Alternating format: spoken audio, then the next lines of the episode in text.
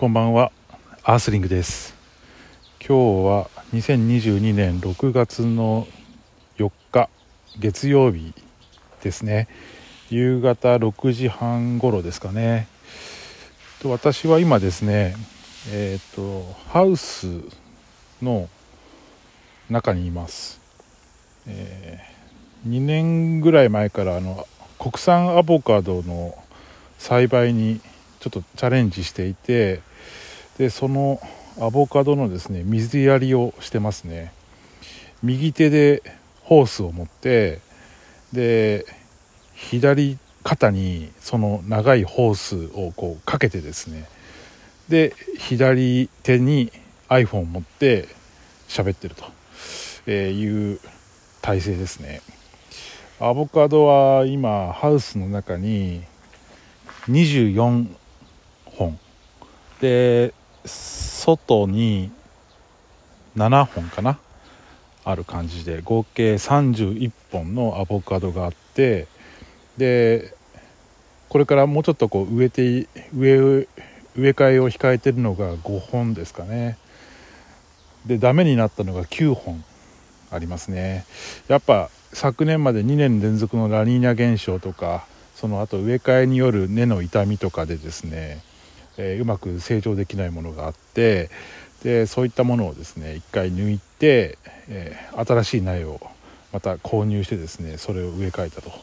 えいうような感じで今進めてますけどもアボカドはですねめちゃくちゃ水を食うんですよね。なんだかなお風呂の、えー、バスタブで何十杯分だったかな何百杯分だったかな。まあとにかく水を欲しがりますね。まあ聞いてはいましたけども、まあ、実際に自分がこうやって水やりやってるとあすぐにこう葉っぱがしおれてくるなっていうのをこう実感しててたっぷり水をやってもですねこの時期だともう3日に1回ぐらいやらないと、うん、厳しいなっていうところで結構水やりに時間がかかるんですよね。なんで、えー、水やりをやってるんですけどもえっ、ー、と今日の話どうしようかなと思ったんですけどまあちょっと田植えの話をしようかなと思います。えーと、10日ぐらい前にですね、えー、まあ、今年の田植えが無事に終わりまして、えー、まあちょっと一段落したかなというふうに思ったんですけれどもまあ結構ね早めに梅雨が明けてしまったんでちょっと厳しい日々ですね。なんか一月ぐらいなんか早かったというか20日間ぐらいかな。なんか体感的には今7月の下旬ぐらいの感覚ですね。毎日熱中症と格闘しながらやってる感じですけれどもまあその今年の田植えはですねまあ結構しびれたかなというのがありまして飼料米をですねこう作ることになったんでなんかもう最初からこう延長戦がある戦いを戦ってたかなみたいなそういうふうにこう思ってるんですけれども5月6月で、えー、通常人間が食べるお米ですね。うちには、えー、夢つくしってやつと元気つくしと日の光っていう3品種を作ってるんですけれどももうそれで、まあ、野球で言うならば9回の裏ぐらいのイメージだったんですよね。でそこからさらに、えー、飼料米ということで牛とか豚とかの餌となるお米をですね追加で作ると、えいうことになったんでこう延長線のイメージだったんですよね。どうだろうな。面積的に言うと延長延長12回ぐらいの感じかな。そう。そういうのがこう見えて最初からそれをね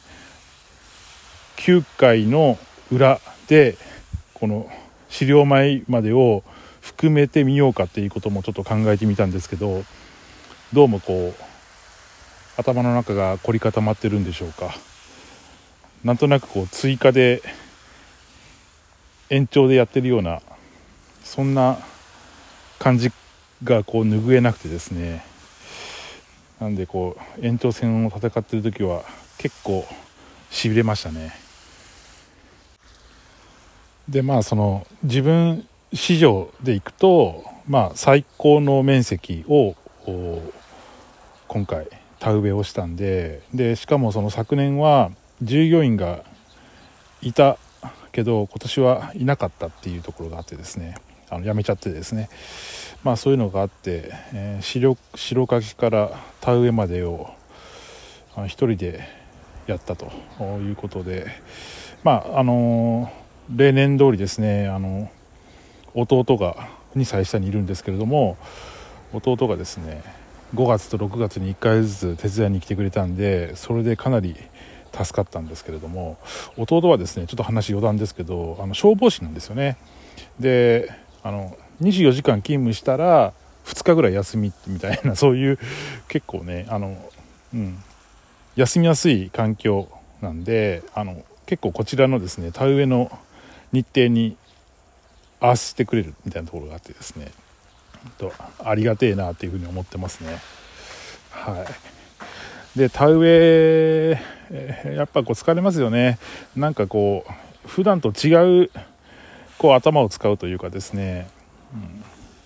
まあ苗が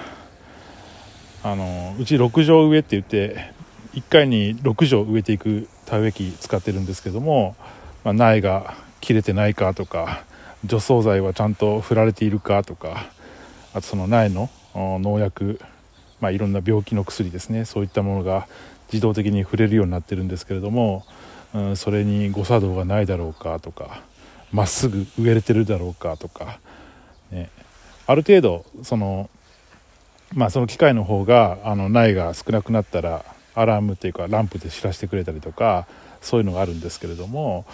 うん、まああの目視でですねあらゆるところをこう確認していきながらうん、でまっすぐ植えていくと、えー、いうような感じででこう周りの状況とか例えばあの水の具合とかですね苗をちゃんと植えてるかどうかとか結果がないかとか、ね、本当もうどうだろうな一度に10項目ぐらいまでないけどまあそれに近いぐらい78項目ぐらいかな。うん、なんかこう気を配りながら植えていくっていうのをやってるとまあ結構その頭がなんか本当普段使わないところを使ってる感じがしてですねめちゃくちゃ疲れるんですよね。でちょっと気を抜くとですねあの何かこう不具合が起きてるみたいなことがあったりするんで、うん、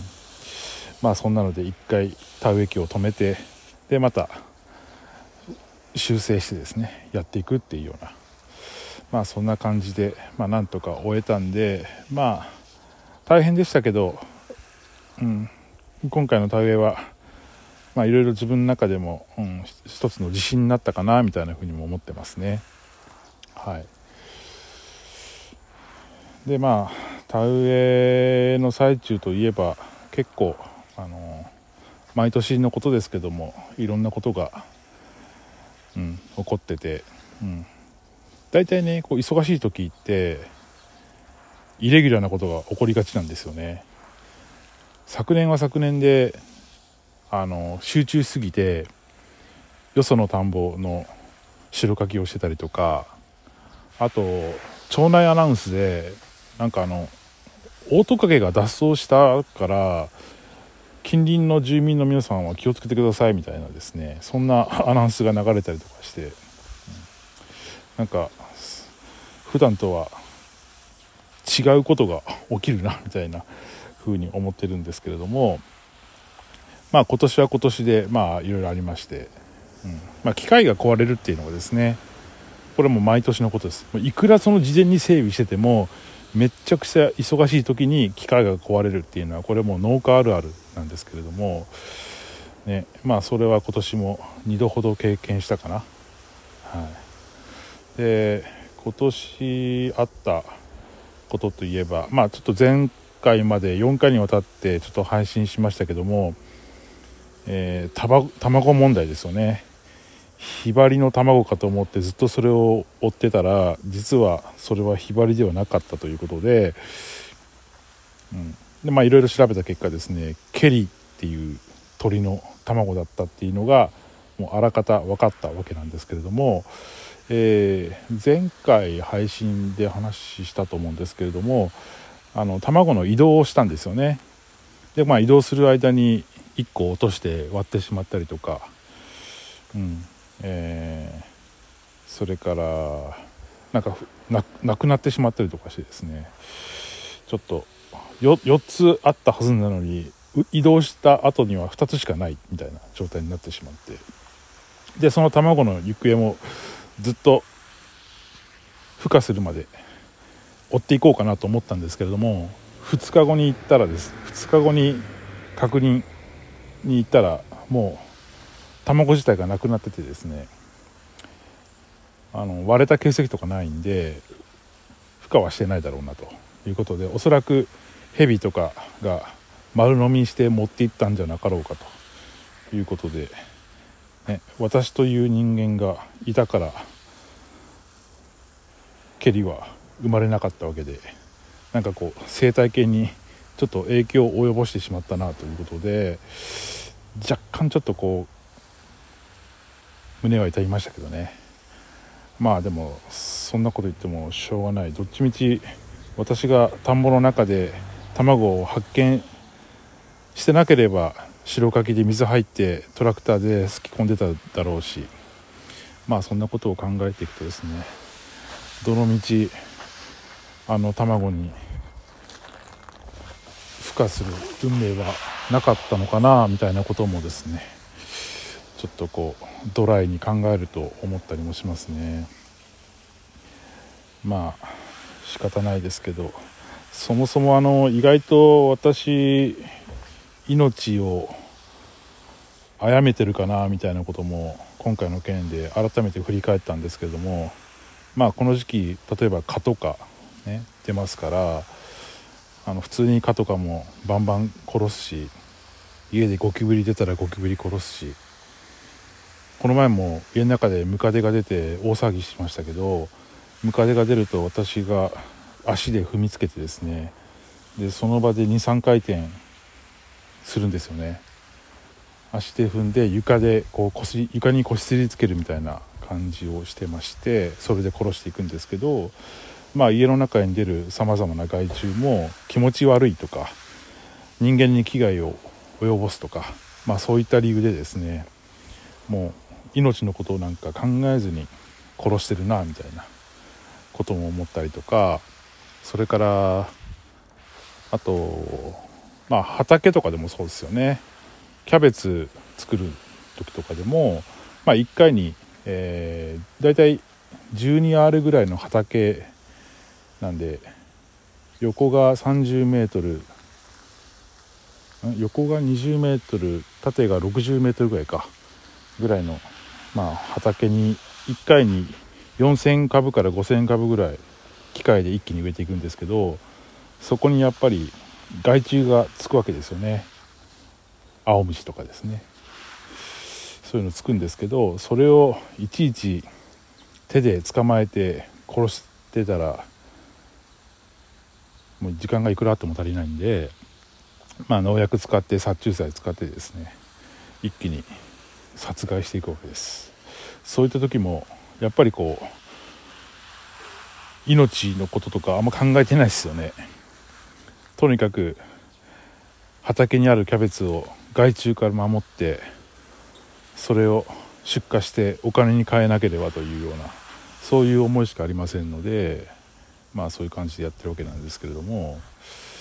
まあでそもそもその畑に物を作る野菜を作るっていう行為はその畑にある生態系をぶち壊してるっていう行為っていうのもまあちょっと認識しててというのはまあ、畑って、えー、まあ、キャベツを育てようと思ったらそれ以外のものを、うん、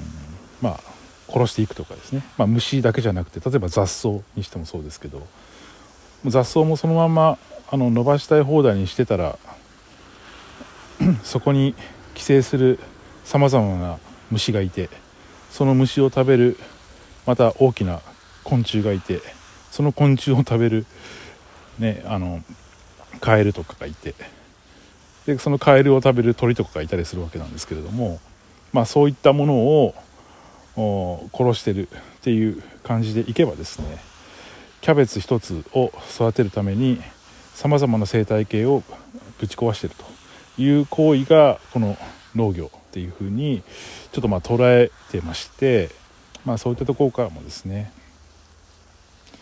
まあしょうがないなと。もうそうしないと私が生きていけなくなるんでここは自分本位にやらせていただきますと。いう思いですかね。はい。まあその卵問題もそうですけどあと私の体問題もありました。えー、あのねこけたんですよ。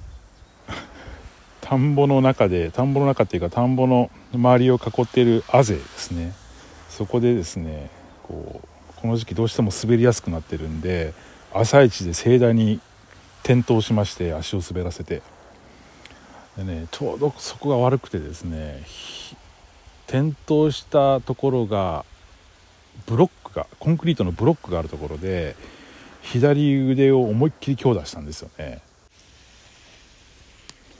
で